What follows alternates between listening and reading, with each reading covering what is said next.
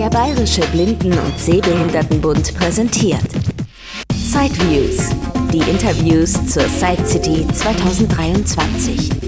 Und hier ist Christian Stahlberg. Am Stand von Optideck spreche ich jetzt mit der Frau Hohnefeld. Sie sind ja, glaube ich, in Mittelfranken die Vertriebsleiterin, oder? Ja, ähm, guten Tag erstmal. Mein Name ist Hohnefeld, bin jetzt seit 25 Jahren bei der Firma und Schwerpunkt ist, ähm, ich sage mal, ganz Bayern. Äh, ich habe ganz liebe Kollegen, die mit mein Gebiet unterstützen. Wir sind im Süden fast elf Mann und sind gut aufgestellt und gut verteilt. Ja, und kommen wir doch gleich mal zu den neuen Produkten. Ich glaube, so ziemlich als erste Firma in Deutschland hat Optelec hier die Orcam Read eingeführt. Wer das im Newsletter verpasst hat oder so, was ist denn die Orcam Read genau? Ja, da sind wir ganz stolz drauf. Die Orcam Read ist ein Pendant zur mittlerweile sehr bekannten Orcam, My Eye oder auch die Orcam, äh, die einfache, die Orcam Read, die an der Brille getragen wird. Der große Unterschied ist, dass die Orcam Read in den, in den Händen gehalten wird. Das sieht aus, ich möchte es vergleichen, wie ein Markierungsstift. Die Form hat sie und im Prinzip wird sie auch so gehalten.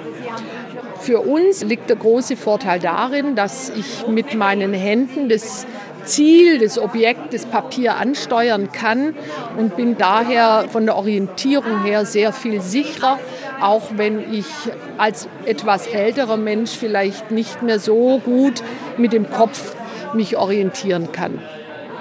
Ist es dann tendenziell auch einfacher für blinde oder sehr stark sehbehinderte Menschen damit den Text zu zielen? Weil, also ich glaube, bei der Orcam hat man schon manchmal gehört, viele kriegen das gut hin, aber manche tun sich dann doch schwierig, so die, die Leseposition eines Sehenden mit dieser Brillenkamera einzunehmen.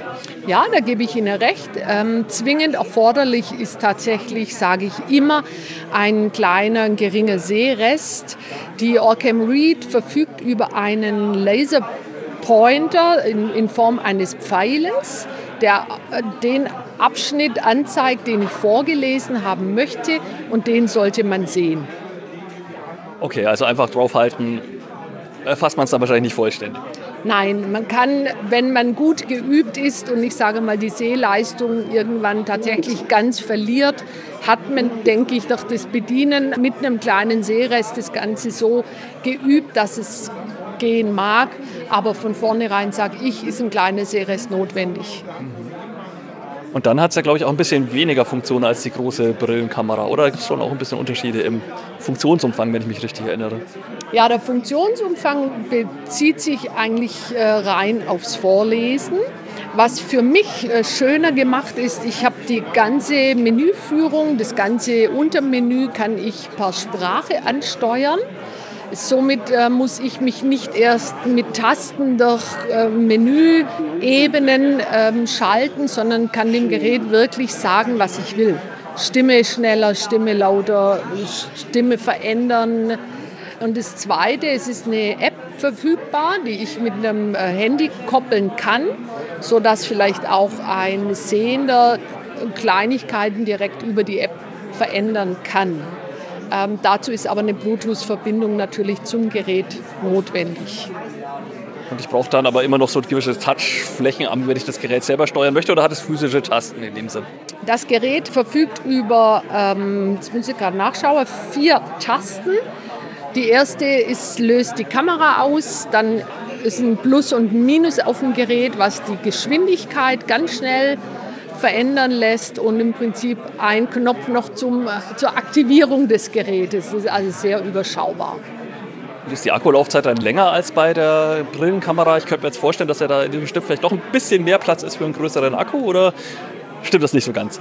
Die Frage möchte ich nicht beantworten, weil es natürlich immer eine, die Frage ist, was macht jemand wie häufig mit dem Gerät. Wenn ich mich sehr häufig im Menü aufhalte, geht der Akku bei jedem Gerät natürlich schneller nach unten, wie wenn ich es rein nur zum Vorlesen benutze. Ich sage mal, ich, ich schätze die Akkuleistung als ähnlich ein.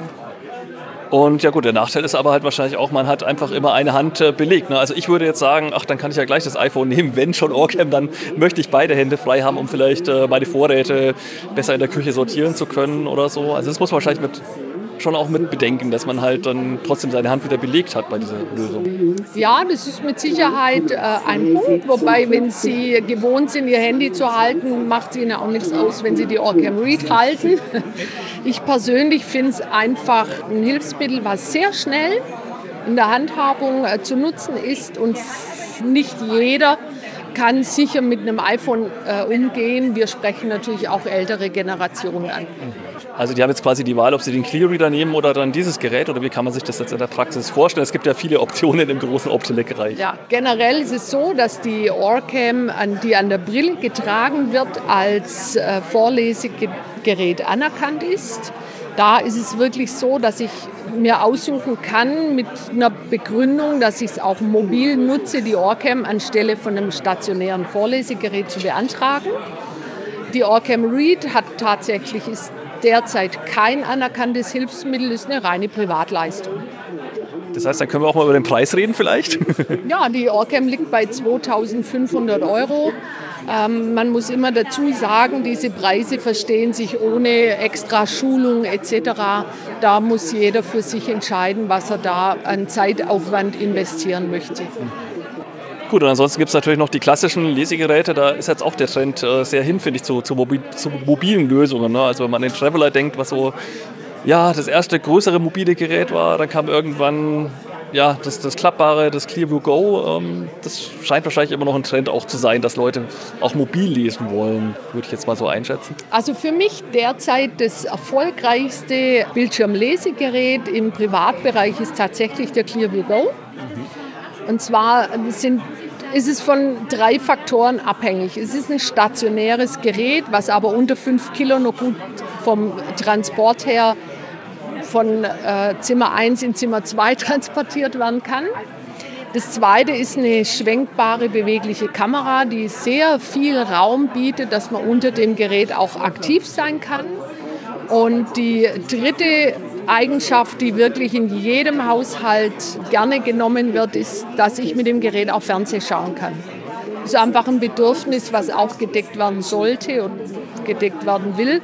Und das kann der Clearview Go durch die schwenkbare Kamera.